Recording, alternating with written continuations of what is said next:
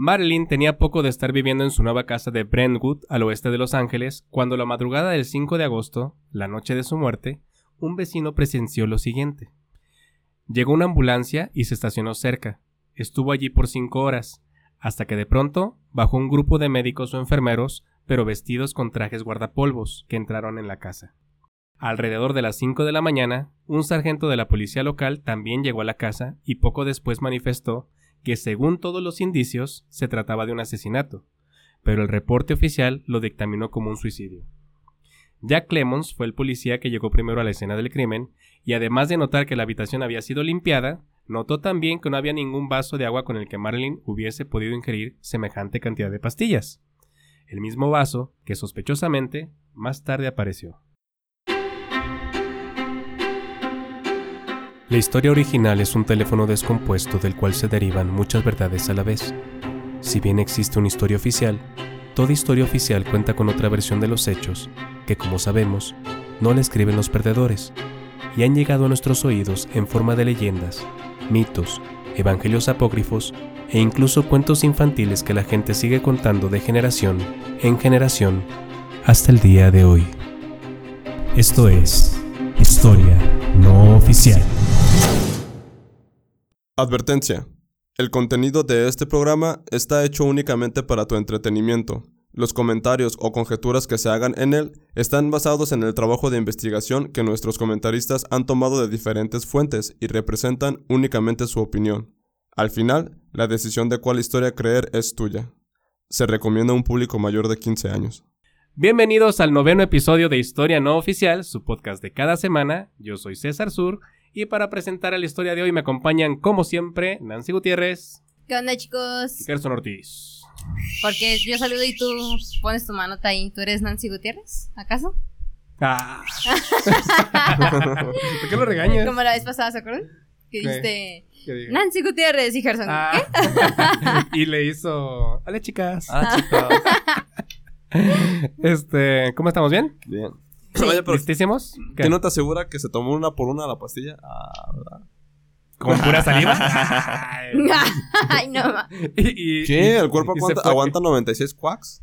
¿Por qué no puedo No. aguantar? ¿Cómo que, ¿Cómo que 96 cuacks? O sea, si digo 97 cuacks, cuacks, cuacks, ¿ya me muero? Discúlpenlo. ¿Qué son cuacks? no sé. Discúlpenlo, a los dos. ¿Qué sabes? Explica, explica. Chócala. Hay gente que no sabe. Chócala. Es uno, es uno de los... Estás bien. es un capítulo de Malcolm de medio. Unos quacks son unos... Ah, son sí, unos- ya las gomitas. Sí, Sí. son como gomitas. Ajá. Son como sí, gomitas. Sí. Ya, ya, ya no me siento tan pensada. Ah, yo, yo no he visto ese capítulo de Malcolm. Estás bien. Ah. ¿Estás bien? Dilo, dilo, dilo. Ya, ya, Ay, chicos. mi carcajadas. Ay, discúlpenme. Así es. Va a saturar todo el audio. y hace ratito. Ríete fuerte y yo, no, no. Eh, así, cuando estamos haciendo la prueba de sonido no te quieres reír, pero en el episodio, mira. Pues que para que vean que, no, que mi risa no es fingida. Natural. Es natural. Eso sí. Bueno, hoy vamos a continuar con la historia de Marilyn Monroe, pero ahora les vamos a, costar, a contar la historia no oficial de el asesinato de Marilyn Monroe. La primera fue el suicidio y ahora es el asesinato. Ahora sí vamos a ver qué pasó en realidad. O sea, O sea, la vez, el capítulo anterior Fue se la contó historia la historia oficial. oficial Del suicidio. porque fue lo oficial. todos le hicimos que así. y ahora ya es la no oficial. Y ojo, porque es muy reciente la revelación de estos datos. Y es, Ok. fue hecha por un periódico muy prestigioso de Inglaterra, el Daily Mail, que después fue puesto, ¿cómo se fue? Fue difamado de que eran, de que tenía ahí como que me, fuentes no fiables y todo ese rollo, pero a lo mejor también para tapar esta noticia, ¿saben? Entonces muchos, muy sospechoso que pase esto. va. ¿Va? Entonces, bueno, vamos con el tema. Como les comenté en el episodio pasado, varias fuentes afirmaban que Marilyn iba a contar información secreta acerca de los Kennedy, en la rueda de prensa que había convocado antes de su muerte, y que algunos investigadores incluso conjeturaron que esta información se trataba de su relación simultánea con ambos hermanos o de secretos gubernamentales de alto calibre que el presidente había contado a su amante en algún momento de descuido como un secreto del Pentágono o la existencia de extraterrestres viviendo entre nosotros. Pero también apuntaban a algo más creíble, ya que los Kennedy en general, todos los Kennedy, Ajá. también tenían algo que ver con la mafia de Chicago y por supuesto con su jefe, Sam Giancana, pues había sido él, según estas fuentes, quien había ayudado a John a llegar a la presidencia financiando gran parte de su campaña. Pero el problema aquí fue que Marilyn Monroe, debido a su relación con Frank Sinatra, también conocía a Sam. Y ahí está el, el triángulo, ¿no? Ajá. El problema. Estas razones fueron el motivo por las que tanto la muerte de Marilyn como el posterior asesinato de John F. Kennedy se convirtieron en los misterios sin resolver más grandes de Estados Unidos y se podría decir que del mundo entero durante la década de los 60s y los 70s, ¿no? Era como lo más sonado. Ajá. Pero en la década de los 80s, cuando el caso ya parecía estarse enfriando, sucedió algo muy similar al reciente caso del multimillonario Robert Durst. No sé si lo conocen.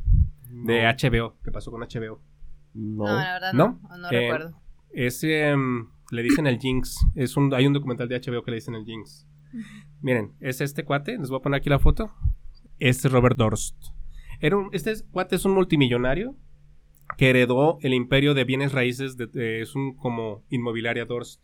Pero son los más ricos de Manhattan, de Nueva York. O sea, no sé. El, el edificio de. A lo mejor el edificio de. De este, ¿cómo se llama? Del Naranjita. De Trump. Ya ves que está en la Quinta De Avenida. naranjita, yo. Sí, pues así le dice Gerson.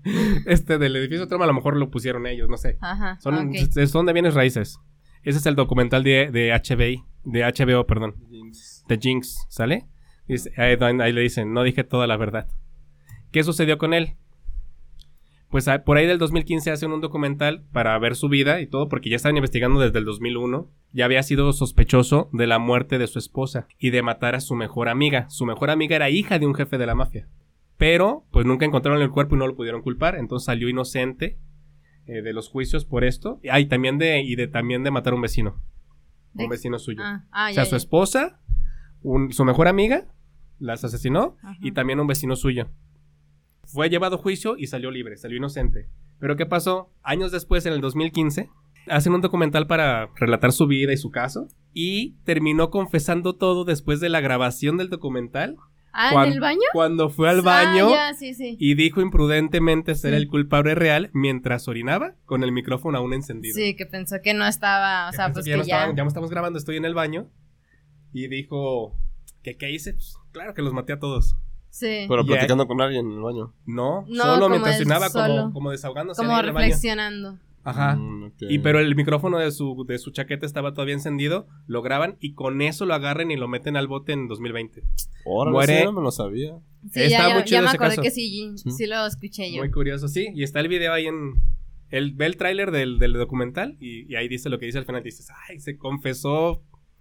Fue el mayor error de su vida. Porque ya estaba libre. O sea, y solo, pues. O sea, tú dijeras que hubiera alguien con él en el baño. Nadie Oye, le apuntó un arma. y- O sea, neta, neta, ¿no se hiciste le, eso? neta Así se le como fue de- machín la onda, ¿no? Se le fue el pedo, pensó que estoy solo en el baño, nadie me está oyendo, pero tenía el micrófono Sí, pues te digo, o sea, tú dijeras que hubiera ido acompañado con alguien así como que alguien le ha dicho, oye, güey, neta, neta, ¿no hiciste eso? Sí, no, Ah, no. Sí, güey, cómo no, a todos nos eché. No, fue Pero como que solo. estaba fanfarroneando de que, "Ah, ¿cómo que qué hice? Pues a huevo que los maté a todos. Pero, y aparte, ¿sabes qué? Lo que se me hace como curioso, o sea, yo creo que todos en algún momento hablamos con nosotros Sí, mismos, de hecho. pero yo no hablo así de que, este, ay, Nancy, ¿qué hiciste? ¿Pudiste haberlo hecho mejor? O, o qué sé yo, o sea, yo siento que hablo conmigo misma, pero de mis pensamientos, ¿no? Ajá. O sea, Pues, no, no... en voz alta.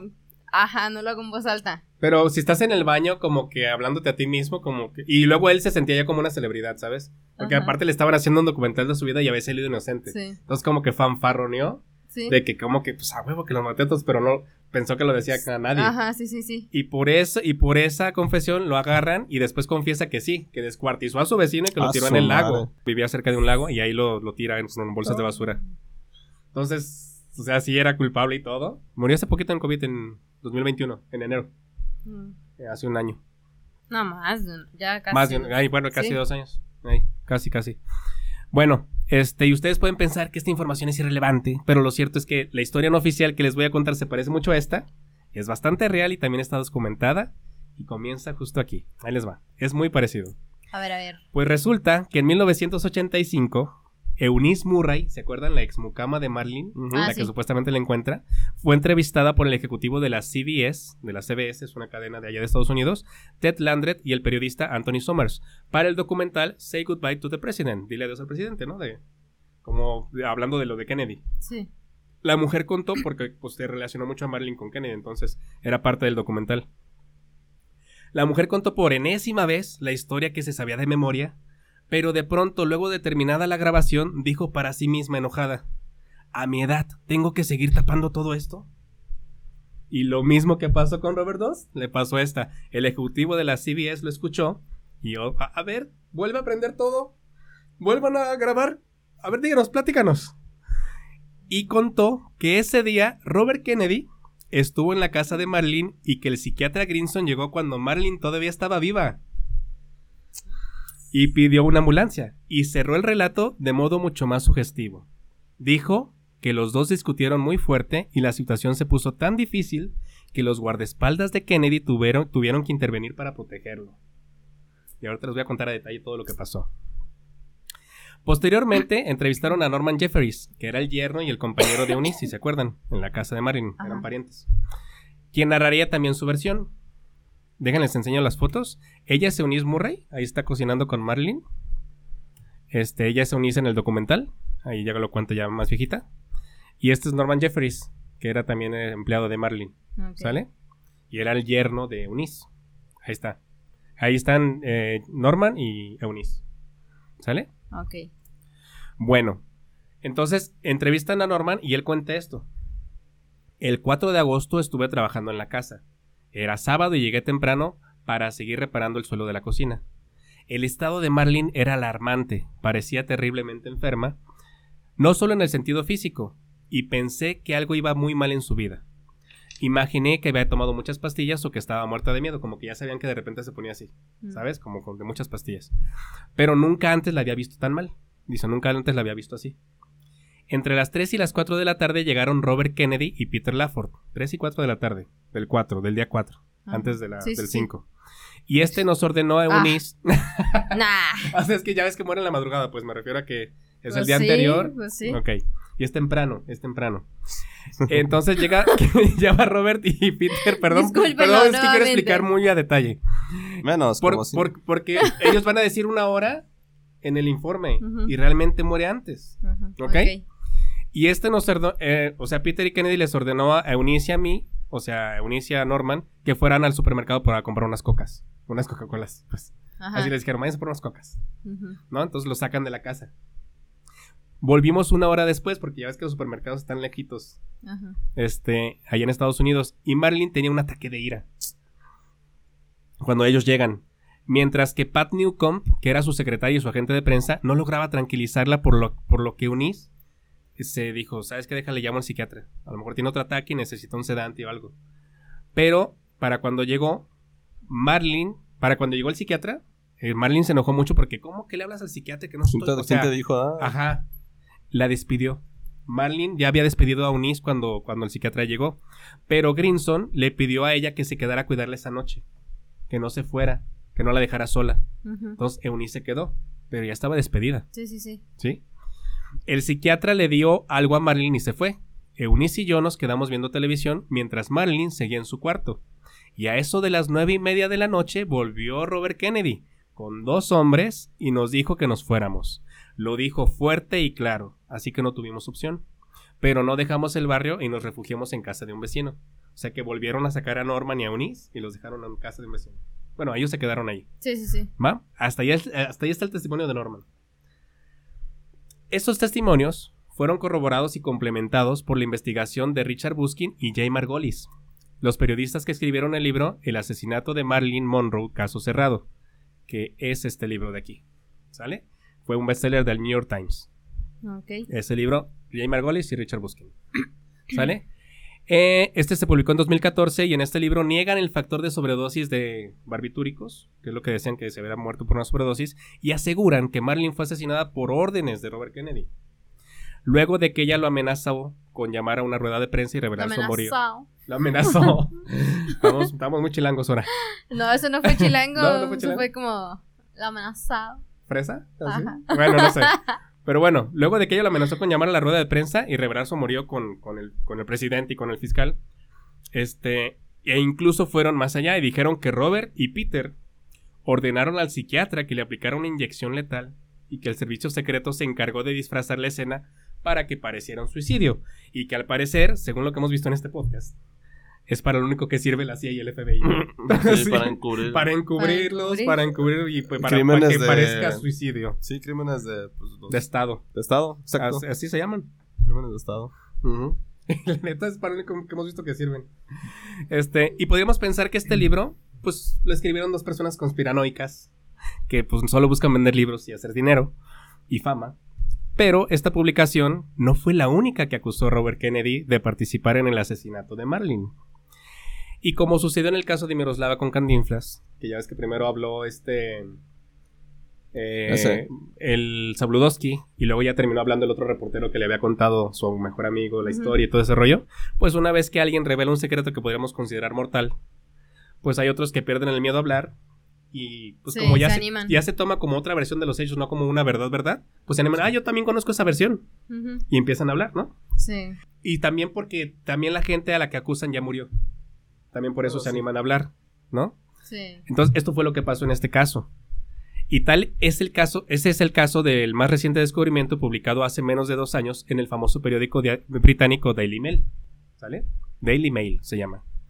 Pues en su publicación del 2 de julio del año 2021, el ex policía de Los Ángeles, Michael Rottmeiler, aseguró haber tenido acceso a los documentos secretos del Departamento de Policía de Los Ángeles que encontró en los archivos nacionales y que demuestran que Marilyn Monroe fue asesinada. Ahí les va.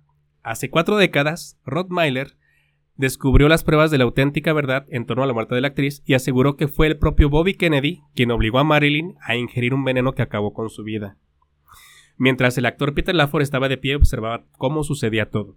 Oye, por eso hace ratito que nos que nos mostrabas las fotos de cómo cómo había llegado, o sea, cómo estaba Mari ya en la morgue, Sí. que dijiste, que te dije todo eso que tiene en la cara son moretes y dijiste, pues también puede ser de Por por, el veneno.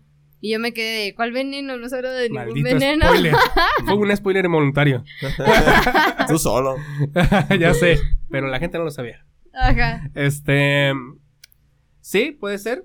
Pero tienen que saber cómo todo, porque se acuerdan que el cuerpo fue movido.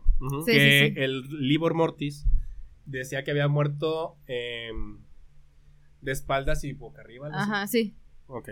Pues chequen, chequen bien, porque ahorita voy a contar bien los detalles. A ver, dale, pues, profundidad. dale, dale. Ok, entonces Peter Laford estaba ahí de pie mientras observó todo cómo Kennedy lo obligó a tomarse un veneno, ¿no? Esto es lo que dice él. Ajá. En esta publicación también afirma que 20 años después se encontró con Peter Laford y le, ton- le contó acerca de su descubrimiento. Y Ajá. Laford se derrumbó y lo confesó que todo era cierto. Ahí les va. Esto no sin consecuencias, ¿eh? Sí, pues sí. El ex policía dice que permaneció tantos años en silencio por temor a perder su vida y la de su familia, ya que mientras los oficiales de policía de alto rango de la época y algunos involucrados siguieran vivos, como les comentaba, estos podrían haberlo mandado callar y al igual que pasó con Pedro, temía por su vida. Pero hoy asegura que a pesar del miedo, cree que ha llegado el momento de que el mundo sepa la verdad. Que la verdad, pues ya, ya murieron muchos involucrados y ya Sí, Sí. pues ya. ya lo pueden tomar como una historia más, entonces es lo de siempre. Pero bueno, de hecho, en la misma publicación cuenta que en agosto de 1982, solo unas semanas después de que Laford le dio su confesión, fue objeto de un intento de asesinato. Mm. Y según su versión, un hombre armado en motocicleta se detuvo junto a su automóvil, abrió fuego y él fue herido en la espalda y el costado, sufriendo daños en la columna de los que apenas sobrevivió. O sea, la libró, pero pues terminó este mal, ¿no? Y bueno, les voy a comentar cómo comenzó su investigación, ¿va? Cómo él descubrió estos archivos. Ok. Ok, cuatro años antes de descubrir esto, él tenía 27 años, él lo descubrió a los 31, pero cuatro años antes, Rottweiler era el detective más joven de la División de Inteligencia contra el Crimen Organizado de la ciudad de Los Ángeles. Con seis años de experiencia en la fuerza, había sido asignado a tareas de escritorio en el Tesoro de Información del Departamento Fort Davis. Este departamento era un laberinto de archivadores a prueba de bombas que estaba en un edificio del centro de Los Ángeles sin ventanas, porque pues tenía documentos y para que se conservaran bien. Allí se guardaban decenas de miles de archivos, suposiciones, rumores y hechos sobre toda figura pública, desde jefes del crimen hasta políticos y actores de cine o estrellas de rock. Gran parte de esta información no tenía relación con algún delito en específico. No eran crímenes, se trataban simplemente de antecedentes de cualquier persona que se hubiera cruzado en el camino de la división de inteligencia contra el crimen organizado, y muchos eran vergonzosos. Eran como para chantajearlos. El trabajo de Michael consistía en recopilar esta información, potencialmente vergonzosa, que luego pudiera usarse como palanca en alguna investigación criminal. Ah, oye, tienes que cooperar. Oye, es que no quiero cooperar. Pero nosotros sabemos que te metías con esta persona y nosotros sabemos que en realidad eres gay o así, Mm. ¿no? Ajá. Y lo podemos publicar. Entonces, Sí. ¿tenemos estas pruebas? ¿Cooperas o no? O copelas o cuello. Exactamente. Chantaje, a final de cuentas. Intrigado y curioso, con el tiempo descubrió el código del sistema de archivo. Estamos hablando de archivadores, no de computadora, ¿eh? Archivadores no. de No, papel. sí, pues sí. O sea, imagínense el tamaño del edificio y todo. O sea, eso, eso, eso es, es este código el que describe, como una biblioteca, ¿no? De, Sí. de de acomodos. Entonces, con el tiempo descubrió el código del sistema de archivo y comenzó a indagar los nombres de personajes famosos y, por supuesto, abrió el archivo de John F. Kennedy. Él fue el que le interesó primero, de los Imagínate. primeros. Imagínate tener acceso a toda esa información que no. Chingón. ¿Qué no, qué no habrá encontrado de, yo- cosas, sí, Ajá. sí. De. Sí, porque Todo lo pues, que ha tapado de tanto de política y cuántas historias no oficiales. Ahí, ahí están todos nuestros casos. ya ¿Cuántas historias no sé. oficiales habría ahí, no? Llenamos 10 temporadas con eso. Deberíamos infiltrarnos. Ah. Preguntarle, oye, ¿qué más? Bueno, entonces eh, abre el archivo de John F. Kennedy y notó que tenía una referencia cruzada con el archivo de Marilyn Monroe. Dijo, entonces aquí va a haber chismecito, ¿no? qué pedo, qué pedo, qué pedo. Exacto. Chismecito. Y con él de varios jefes de la mafia también. O sea que Kennedy también había con los jefes de la mafia. Varios, no nomás Sam Giancana, había más involucrados. Había entre 40 y 50 tarjetas vinculadas. Cada una hacía referencia a docenas de archivos abultados. O sea, era un chingamadral de información la que tenía el caso Kennedy. Toda una red. Exactamente, pero obviamente toda esta información era oculta. Siguiendo algunos hilos, dio también con el nombre de Frank Sinatra y los miembros del famoso grupo Rat Pack de los 60. Esta agrupación literalmente llevaba el nombre de Pandilla de Ratas. Eso significa Rat Pack, Pandilla de Ratas. Ok. Y le hacían honor a su nombre, ¿eh? Es, este, ¿Y quién cree que conformaban esta, esta agrupación? Era Frank Sinatra, Dean Martin, que era eh, el, uno de los coprotagonistas de Marilyn, el último de la última película, Ajá. Sam Davis Jr. y el actor Peter Lafford. Por eso conocí a Frank Sinatra, Peter Lafford y Peter Lafford le presentó a, a Kennedy y a, a Sinatra, Ajá. ¿no? Son ellos, miren. Este es este Peter Lafford y este es Frank Sinatra. ¿Sale? Y eran los típicos cuates que cantaban así como en corito. Así de los 60 de... Ah, así, hacían con muchos corales y, y música chida. Y Son aparte... los que le hacían. "Ja, ja". sí, afinaban así, así afinaban ellos también. Pero estos cuates, aparte de cantar y hacer eventos públicos y conciertos juntos, pues también salían en películas y eran muy famosos y, y participaban mucho en el cine. Miren, ahí están. Pero típico de los 60 el grupito que cantaba como, como Carlton en El Príncipe del Rap que tenía ese grupito de cantantes, ¿se acuerdan? Ajá. Ok. Bueno, ándale así. Este. Entonces, bueno, eh, siguiendo con Rottweiler, algunos de estos archivos habían sido marcados como confidenciales, lo que quiere decir que oficialmente no existían. Así que para no levantar sospechas y guardar discreción, se limitó solamente a tomar notas sobre lo que iba describiendo. O sea, no pudo tomar como fotos, no es como que Ni ahorita- sacarlos de ahí. tampoco. Ni sacarlos, ni sacar mismo. fotocopias. No. No, no podía. Entonces, no era como ahorita que tenemos un celular y Sí. rápido tomamos evidencia. Entonces, ¿qué hizo? Apuntó todo lo que iba viendo y descubriendo, ¿no? Pero eso le quita un poco de credibilidad también, ¿no? Porque pues no tenemos la evidencia Sí, sí, sí. eh, física. Sin embargo, en uno de los archivos confidenciales encontró el título Diario de Marilyn Monroe. Y quedó impactado. Pues desde que murió Marilyn se, se había rumorado sobre su existencia, porque era bien sabido que Marilyn llevaba ese diario, pero el día de su muerte no se encontró en su casa. ¿no? Ya ven que Ajá. no se encontró y fue una de las cosas que, que pedo, ¿ah? Sí. Y este, y esto de... Acuérdense que escribir un diario era muy popular en aquella época. Y lo vamos a ver más adelante en otros... En, en- en un caso que viene, del diario de una persona, en otro caso muy importante. De cualquier manera, lo que había encontrado allí era una copia, pero pensó que la policía o el FBI aún podían poseer el original. Ya saben, como que en Kennedy, lo de Kennedy pasó en Dallas, pero tenían como que copia de algunos de no el documento original, pero sí algunos archivos en un- en- para juntar la información, ¿saben? O para tenerla completa en estos edificios de, de información.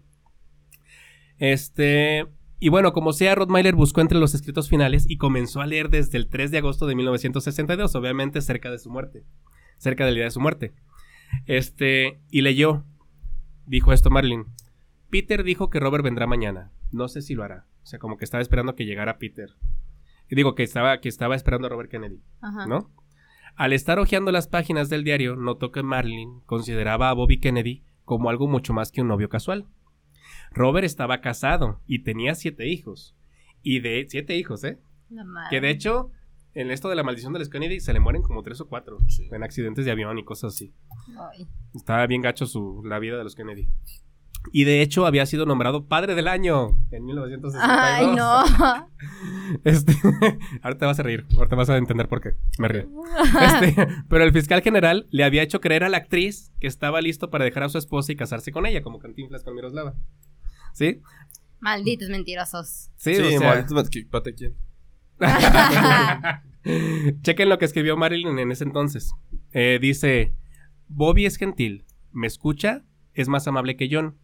Bobby dice que me ama y que quiere casarse conmigo. Me encanta. John no ha llamado. ¿Así dijo? Bobby llamó. no, me lo imagino así, ¿no? Es que dice, me encanta. Bobby no ha llamado. Bobby llamó. Así como que le da puntos por, por haberla llamado. Ajá. Pero es lo que escribe en su diario. Sí, Sí. así escribe ella. Pero Entonces, son tus pensamientos, ¿no? Plasmados ahí nomás. sí, lo va apuntando como que es lo que le pasó en el día y lo que Sí. le hace feliz. Entonces, pero cuando Michael recibió un poco, eh, revisó un poco más atrás en el diario de la actriz, específicamente una semana antes de su muerte, Marilyn hizo una anotación siniestra. Frank me invitó al albergue. Dijo que será divertido. Dijo que nunca mencionará a Sam en el albergue. Y ahí vemos que menciona a Sam Yangana. ¿Sale? Y menciona que conoce a Sam, pero que no lo tiene que mencionar. Por algo, ¿no? El albergue creo que era un casino que tenía Frank Sinatra con, con la mafia ahí por... En algún, en algún estado, no me acuerdo cuál. Ok. Ahorita, ahorita lo va a decir. Y aquí podemos ver que se refiere a Sinatra, a Sinatra y a Sam Giancana, Este, pero lo siniestro está en la siguiente entrada del diario. En la siguiente página pone: Peter y otros estaban allí. O sea, Peter Lafort.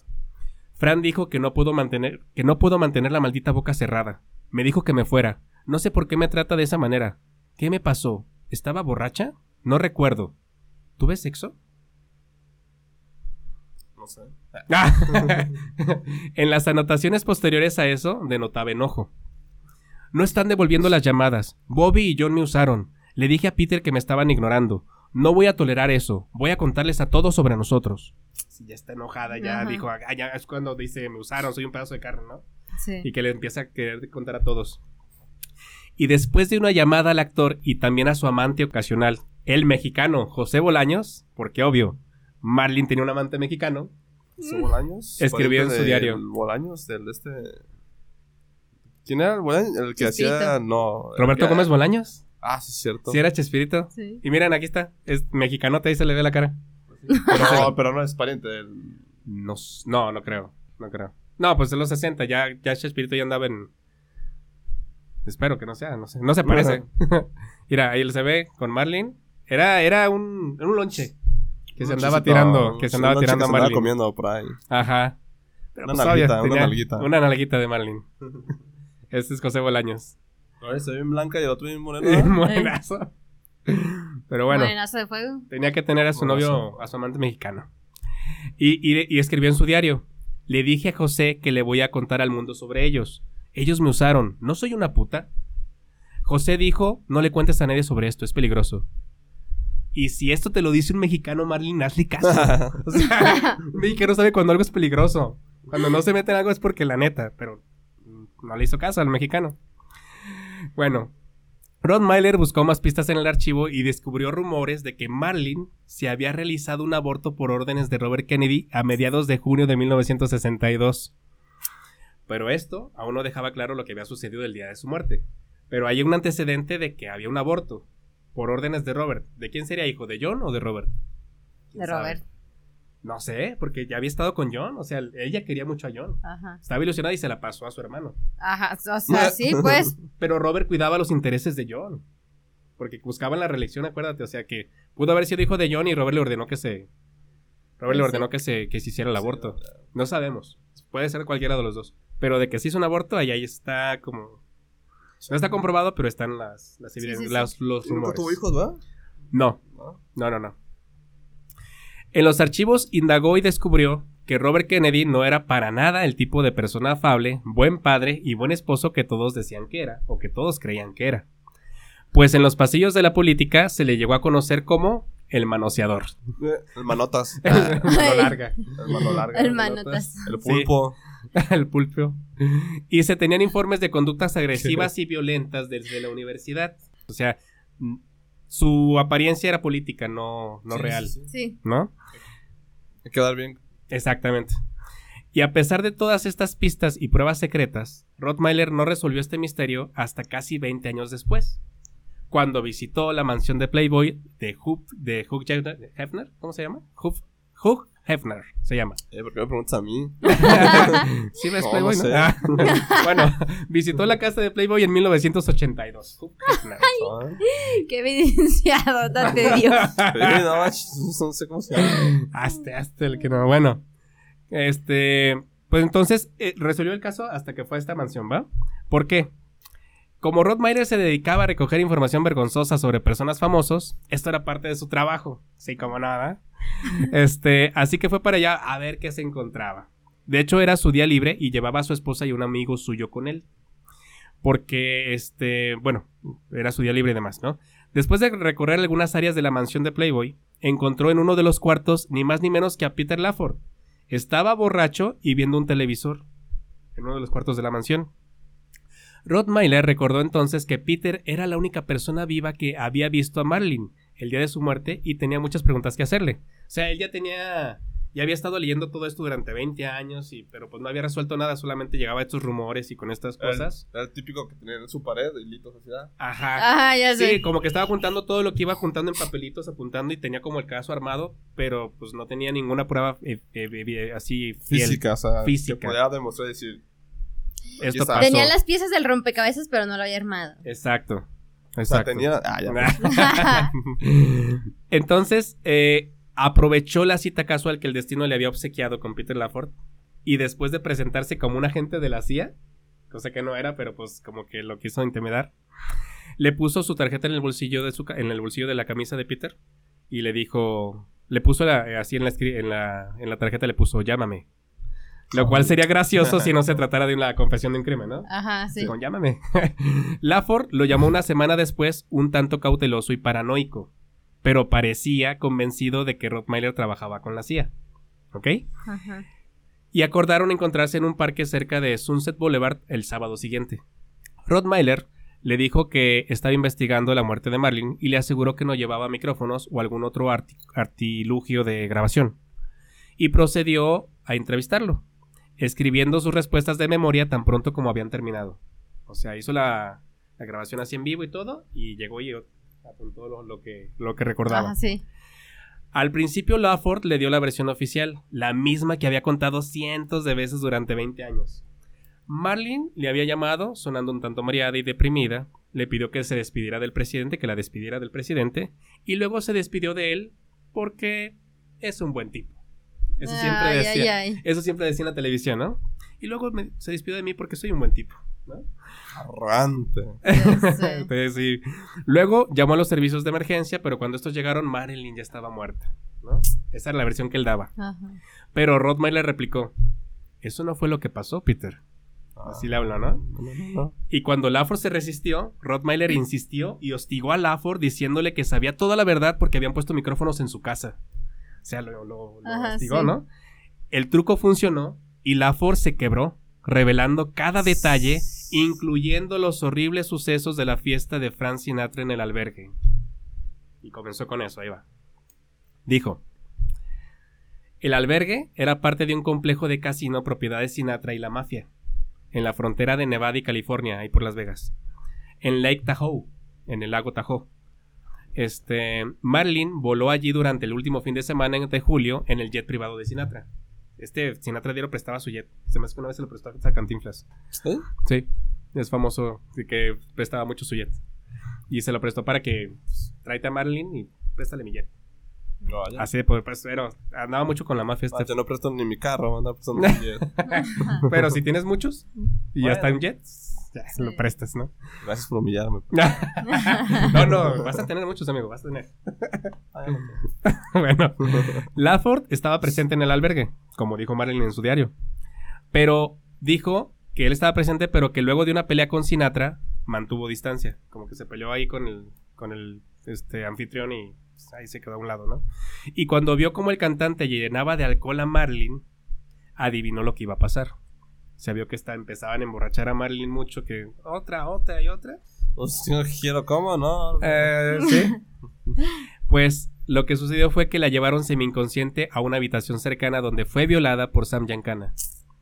Luego fue manoseada y abusada por un grupo de hombres y mujeres que se tomaron fotografías para, una- para un posible material de chantaje y algunas fueron tomadas con prostitutas, así como que hicieron tomas así como para que se vieran vergonzosas en Sí. caso de que quieres decir algo, mira, te vamos a difamar y así, ¿no? Pero qué Kool-Aid.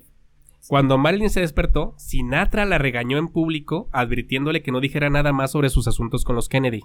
Y aquí es donde me emperra, perdón por la palabra, me empersona. Cuando, pero me emperra lo que hizo Frank Sinatra, porque ese es como que yo, yo me encargo de Marilyn, como no, como ya ven que estaba muy rebelde, Ajá. como que yo le voy a poner un hasta aquí. Sí. Y como que lo hizo para eso. O sea, la voy a llevar a una fiesta, la van a violar todos no y le, y voy a decir que, que se calle de los asuntos que tiene contigo. Porque se conocían, eran amigos, Frank Sinatra y Kennedy, y Sí. los Kennedy también, ¿no? Pues qué amigos, ¿eh? Sí, había mucha mafia, o sea, también no me extraña por qué lo mataron así con tanta mafia también, ¿no? sí. Luego la dejaron dormir después de, tu- de su terrible experiencia, la dejaron dormir y la enviaron a casa al día siguiente. Ahora ven por qué le dije sucia a Sinatra. Sí, pues sí. O sea, qué asco de persona. asqueroso. Pero las amenazas, la violencia sexual y el chantaje no iban a callar a una Marlin que estaba furiosa, indignada y decidida a hablar. Y ella, imprudentemente, dijo a todo el que quisiera escucharla que iba a contar la verdad acerca de los Kennedy. Incluso un día antes de su muerte, apareció una entrevista en la revista Life en la que juró que no le importaba si su carrera terminaba. Simplemente dijo, la fama pasará y hasta luego. Te he tenido fama. Así dijo. Pero sin imaginarse que hasta con su vida iba a acabar. Exactamente, ese es, el- ese es lo que no contempló, ¿no? Pero a ella no le importaba, ah, pues me- a lo mejor me van a vetar de la tele, me van a vetar de los estudios, no voy a hacer películas, pero ya fui famosa, no me importa. Sí. Pero el problema fue lo otro. Se confió de más. Sí, se confió que a lo mejor no se iban a atrever, Ajá. ¿verdad? Según Lafford, como nadie podía controlarla, Robert decidió visitar él mismo a Marilyn. O sea, no pudo Sinatra, no pudo John, ahora voy yo. Y el sábado 4 de agosto de 1962 voló a Los Ángeles, llamó a la actriz desde la casa de la playa de Lafford que tenía en Santa Mónica, y ambos se dirigieron a casa de Marilyn. Cuando Kennedy le ordenó que le entregara su diario, porque luego, luego, ¿sabes qué? Déjame quitar las evidencias. Sí, sí. Primero dame tu diario antes de matarte. Me imagino, me imagino que lleva con la intención, ¿no? O Sí, por lo ¿no? menos, si le hubiera entregado el diario, quién sabe, ¿no? ¿verdad? Obviamente, este. Pues. Fi- fingiendo que no va a hacer nada, pues. Ajá. Vente, chiquita, vamos a irnos un ratito Ah, a. Dame tu diario y arreglamos todo. Ajá. Te quito la evidencia y lo que digas digo que no es cierto y no tienes ninguna evidencia antecedentes Sí, sí. Sí. en el diario. Entonces, pues cuando le entregó, cuando le ordenó que le entregara su diario, Marilyn perdió los estribos y comenzó a gritar con un cuchillo, a quitar un cuchillo de cocina. O sea, ahí fue cuando lo amenazó con un cuchillo de cocina. Lafford la aplacó y sacó a Kennedy de la casa, ¿no? Él tiene que proteger al, al cuñado. Pero, pues también los, los guardaespaldas, ¿no? Entonces, eh, se fueron de la casa, pero regresaron por la noche, que es lo que cuenta Norman. ¿Te acuerdas que llegaron a las 3, 4 de la tarde y que, y que esta Marilyn estaba histérica y Ajá, furiosa? Sí. Fue por esto. Y luego llegan otra vez en la noche, que es lo que cuentan ellos. Este, y por la noche Marilyn parecía confusa bajo la influencia de bebidas o drogas, que yo creo que es la inyección que le da el psiquiatra antes de irse. ¿Saben? Como un cal- yo creo que le dio un calmante, no, no precisamente un veneno ni nada, sino un calmante. Y estaba mareadona. Entonces, aunque todavía no parecía intoxicada, o sea, nomás mareada. ¿Sale? Una vez más, la escena se calentó rápidamente cuando llegaron. Le dice, ¿qué quiero? ¿Qué qué quiero? Como en el, como el, este, Sí, sí. como en el sketch. ¿Qué quiero? Le espetó la actriz a Kennedy. ¿Qué quiero? Volvió a gritarle. Quiero que no me traten como una puta y me ignoren. Kennedy, con la sangre hirviendo, le agitó el puño en la cara. Ella lo apartó de un manotazo. O sea, Marilyn le respondía, no se Sí, quedaba. sí. Y Robert, agarrándola de las muñecas, la maldijo en la cara. Imagino lo que le habrá dicho, ¿no? Sí. Ella era, vulgar, no era así. Ella luchó por liberarse y lo abofeteó. Aquí fue donde intervino el servicio secreto. Ya fue cuando empezaron a puñetazos. O sea, por eso tiene moretes. Perros montoneros. Sí, Ya sí, sé. sí. Imagínate, no sé si a lo mejor hasta los del servicio secreto le pusieron un, Sí. un puñetazo o No algo. lo dudo. Lafford se sentó con ella en el sofá de la sala y trató de calmarla. O sea, el otro cuate pues era como el amigo actor y como que trataba de, no, tranquila, todo va a estar bien, nomás coopera o algo No te así, comprometas. Algo así, sí, o no te pases, no sé. Fíjate quién es, ¿no? Mientras Kennedy buscaba por toda la casa el diario de Marilyn. O sea, empezaron a levantar todo y hacer su desmadre. O sea, encontrame ese. Así, en chinga. La confrontación herfía a fuego lento para entonces, pero estalló otra vez, de súbito, cuando el fiscal general volcó los cajones en busca del libro rojo y Marilyn le gritó que se fuera. O sea, empezaron a hacer su desmadre y Marilyn, no, váyanse, ¿qué están haciendo? Pues sí. Están desmadrando la casa, ¿no? Entonces, Kennedy siguió amenazándola, advirtiéndole alternativamente que cerrara la boca mientras el infeliz prometía que le iba a pagar. O sea, cállate, te voy a pagar, así como, como si con dinero se pudiera arreglar todo, ¿no? Sí. y lo que le estaba robando era su dignidad. Finalmente, Kennedy fue a la cocina y comenzó una calma tensa. Kennedy fue a la cocina. Sí, sí, sí. Lafford se apartó de Marlin y fue a suplicarle a su amigo que parara esto antes de que los vecinos llamaran a la policía. Pero Robert ni se inmutó. Estaba revolviendo un vaso de agua con una cuchara y parecía haber vertido algo en él. Lafford le preguntó qué estaba haciendo. Kennedy respondió, nada. Para entonces Marilyn estaba llorando con la cabeza entre las manos, cuando los dos hombres regresaron a la sala de estar y le dijo Peter, digo, sí, Robert le dijo a, a Marilyn, bebe esto, te sentirás mejor. Y Lafford también la animó a beber suponiendo que el agua estaba dulcificada con un sedante, ¿no? Dijo, ah, pues otro sedante que se duerma. Sí. Marilyn tomó un sorbo y comentó que tenía un sabor desagradable. Kennedy le instó a que se lo acabara y ella apuró el trago. Una medicina, tú tómatelo. Unida, exactamente. Y un de, de Hidalgo la tomó. Ahora que estaba callada, los dos hombres registraron toda la casa, pero no encontraron el diario. Cuando regresaron a la sala de estar, Marilyn no se había movido. Estaba recostada con la cabeza inclinada hacia atrás y parecía estar durmiendo. ¿Se acuerdan de cómo murió? Sí. Sí. ¿El libro Mortis? Sí, sí, sí. Kennedy le sacudió el hombro hasta que Marilyn, aturdida, obviamente drogada, se movió. Su voz era como un susurro. Algo arrastrada e ininteligible. Como cuando te levantas en crudo, pues. ¿Sí? ahí sí sabes, ¿verdad? O sea, con la mansión de Playboy no sabe, pero ahí sí sabe.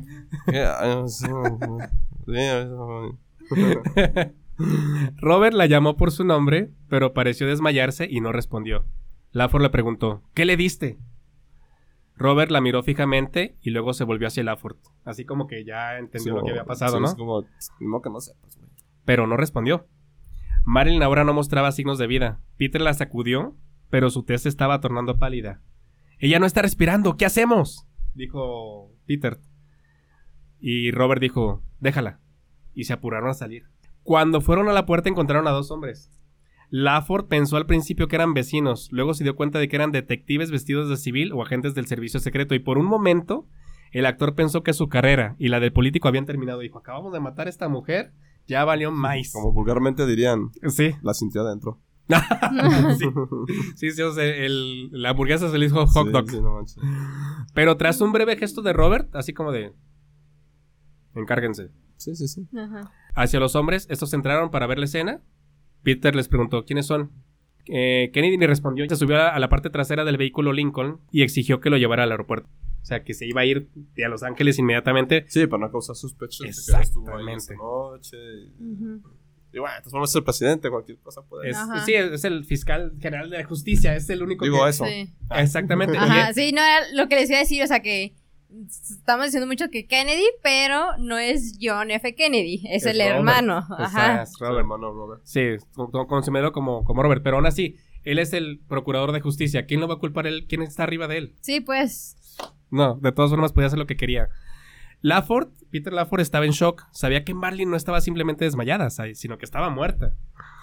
Con el cerebro dando vueltas por el miedo, dejó de pensar con claridad. Tenía que llevar a Bobby Kennedy al aeropuerto, pero estaba tan confundido que no recordaba qué dirección tomar. Y durante este momento ocurrió una extraña experiencia con un policía vial de Los Ángeles que años más tarde confirmó lo contado por Laford. O sea, esta es otra. es- ahí es donde se junta otro testimonio que confirma esta, esta versión. ¿Sale? Sí. El oficial Lynn Franklin vio un Lincoln Continental a 70 millas por hora, el doble del límite legal, en dirección oeste por el Olympic Boulevard de Los Ángeles. A las 12.10 am del domingo 5 de agosto. O sea, estaban huyendo a las 12.05 y dijeron que Moren- Marilyn murió a las 3.50. ¿Sí? ¿Se acuerdan que Sí. al principio del episodio contamos que llegó una ambulancia y se quedó ahí como por 5 horas? Sí. ¿Y después entraron? Eso fue lo que se tardaron en limpiar la escena, en hacerla parecer un suicidio. Ellos se fueron a las 12.10 am y declararon Marilyn muerta hasta las 3.50 de la mañana. O sea que Pues- ya estaba muerta. Pues les quedó muy mal su escena. Sí. Pero O sea, maquillada. Como demasiado Mal obvia, maquillada. ¿no? sí. Pero si tú vas a manejar la historia, si tú vas a contar la versión, pues Oh, sí, la pues. puedes contar como Pues tú quieres. Vale, madres, como dejes la habitación. Si de todas formas vas Sí. a decir lo que te conviene. Ajá, pero, pero ya para la gente que llega a tomar fotos y la prensa y todo, pues la maquillas para que parezca real Sí. tu historia, ¿no? Entonces posiblemente murió el mismo sábado 4, no el domingo 5. Porque es- ellos estaban a las 12.10 ya huyendo del- de la escena. Ah, sí, sí, sí. O sea, pu- puede que haya muerto antes de que se acabara el día, ¿no? Sí. Cuando detuvo el auto, cuando este Lynn Franklin, el oficial de tránsito, le detiene el, antro, el auto de la Ford. el auto. que siga la fiesta, ¿qué qué? que se acabó la fiesta. bueno, cuando detuvo el auto, reconoció a Peter Lafford, porque pues, era un actor, era famoso, y le preguntó, Pete, ¿pero qué diablos crees que estás haciendo? Y este Peter replicó, estoy tratando de llevar al fiscal general al aeropuerto. Flanking, Flanking, este, el oficial apuntó con su linterna, ya ves que traen una Sí. linternita, y apuntó a la parte trasera y vio que Robert no parecía feliz. Pero le señaló que iban en dirección equivocada. Y Robert le grita a Peter, te lo dije, estúpido. este, el detective Franklin fue uno de los oficiales más condecorados de la policía de Los Ángeles y relató esto en su libro de 1999, The Beverly Hills Murders Files, o sea, los archivos de los homicidios de Beverly Hills. Esta, esta anécdota la, la comenta. Michael Rottweiler no necesitaba esta evidencia para demostrar que Robert había estado en Los Ángeles, ya que eh, los vuelos se- se registran en la Administración Federal de Aviación. ¿Sale? Entonces de ahí podía tomar el, el- el registro de que Kennedy efecti- efectivamente había viajado a Los Ángeles ese día y esa noche. Lo que le llamó la atención es que después de publicar este libro, Franklin tuvo que sobrevivir a dos atentados contra su vida. O sea, también fue objeto de asesinato este oficial por contar esto en su libro. Y Robert siempre negó haber estado en Los Ángeles en esas fechas durante el resto de su vida, o sea, seis años más. Ya ves que muere en el 68, lo asesinan. De vuelta en la casa de Marilyn, un equipo de búsqueda de la policía de Los Ángeles encontró el diario y se deshizo del vaso de Kennedy, el vaso que Kennedy le dio a Marilyn, por eso no había vaso. Ni el que le dio a Kennedy Sí, ni el pues de las pastillas. Trae este evidencia, ¿no? O sea, Es- sí, pues, trae el veneno y el químico que le Todo. dio. Lo tenían que desaparecer, ¿no? Entonces Sí. entraron a limpiar y se llevaron el vaso. Su cuerpo desnudo fue colocado para fotografías con y sin teléfono en la mano. Pero porque desnudo. Bueno, en realidad tenía como una batita color champán, así como la encontraron. Pero, pero fue colocado en la cama. Ya ves que había muerto en la sala, se la llevaron a la cama. Y fue, la arreglaron la escena para que pareciera suicidio. La imagen que se dio a la prensa la mostraba boca abajo y sosteniendo el auricular. Aunque los resultados de la autopsia mostraron que su cadáver yació boca arriba durante algún tiempo, inmediatamente después de la muerte, lo del livor mortis que comentamos. Debido a los errores cometidos con el manejo del cuerpo de Marilyn, la autopsia toxicológica no fue muy confiable, porque luego se informó que se encontraron algunos sedantes en el cuerpo. Ya ven que este, el estómago estaba vacío, Sí. pero luego dicen que no, que sí había sedantes, que no sé qué. O sea, manejan doble información para que se, para que se dude. Sí, no manches. Rottweiler que yo creyó siempre que el veneno de Kenne- que Kennedy le dio a Marilyn era de grado militar y fue proporcionado por la CIA. Altamente efectivo y poco rastreable, rastreable para la primitiva medicina de esa época. O sea, que era un... De esos... Acuérdense que en esta época ya estaba lo del MK Ultra. Estaban experimentando con muchas drogas psicodélicas y demás. Entonces seguramente tenían un veneno muy efectivo. Y era la época del espionaje. Así que había algo. Ahí. Rottmeiler cuenta que hoy desconoce dónde se encuentra el centro de archivos de la División de Inteligencia, ya que pasados los años, esta división se fusionó con la División Antivicio de la Policía de Los Ángeles en 1997, y el lugar donde Rottmeiler trabajaba e hizo su descubrimiento desapareció junto con los documentos que albergaba. Nunca supo si fueron destruidos o si fueron trasladados a un lugar secreto, pero seguramente tras la, la filtración de información, pues se lo llevaron a otro lado, ¿no? Sí. El Daily Mail fue desprestigiado y difamado por Wikipedia en inglés, Mm. quien lo acusó de ser un diario sensacionalista y de usar fuentes no confiables en sus artículos desde que iniciaron las investigaciones de estos casos. Qué curioso, ¿no? Sí. Wikipedia en inglés dejó de usar re- referencias de Daily Mail por esto. No le convenía, ¿no? El 22 de abril del año 2015, a los 78 años y a punto de morir, un oficial retirado de la CIA, Norman Hodge, confesó en su cama de hospital que entre agosto de 1959 y marzo de 1972 asesinó a 37 personas por orden superior de la Casa Blanca que podían ser peligrosas para la seguridad nacional, incluyendo la actriz y modelo Marilyn Monroe. Aunque posteriormente sus declaraciones fueron tomadas como información falsa por los medios. A Ay, punto pues de sí. morir lo confiesa, pero no le creen. Sí, pues, así como este antes de irse se quiere... Quiere limpiarse, quiere seguirse en paz, pero pues, no lo dejan porque no les conviene que... Es que si Sí, tú pues, participaste, yo también, güey. Sí. Robert Francis Kennedy fue asesinado la noche del 6 de junio de 1968 durante la cena previa a las elecciones presidenciales en las cuales llevaba la delantera sobre Nixon. Ya les comentamos que murió ahí asesinado por un... ¿sí, ¿Cómo? Sir Harvey Sarah Sirhan. ¿Cómo le hiciste la otra vez? Peter Laford murió en un accidente vehicular supuestamente a causa del alcohol en 1984, solo dos años después de haber hecho su confesión. Qué coincidencia, ¿no? Rottweiler nunca ha dudado de la, veracidad de la confesión de Peter Laford, pues estaba claro que él había cargado con la culpa durante mucho tiempo y cuando lo confesó se le miró aliviado, y eso es un rasgo inconfundible en su experiencia como detective, según dijo. Mike Rottweiler ha escrito varios libros en los que se encuentra El Bombazo, la noche que Bobby Kennedy asesinó a Marilyn Monroe, y Frank Sinatra y los asesinos de la mafia, que son estos dos libros. Este es, este es Rod- Michael Rottweiler, ya viejo. Y esos son los dos libros que escribió. El Bombazo, La noche que Bobby Kennedy mató a Marilyn Monroe, del detective Mike Rottweiler. Y el Frank Sinatra y los asesinos de la mafia.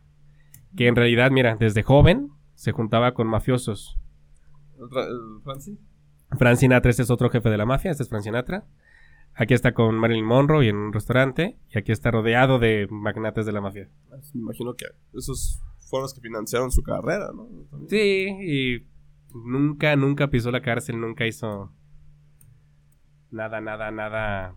Pues nunca, nunca lo declararon culpable de nada, ni lo acusaron de nada. O sea, tenía mucho poder.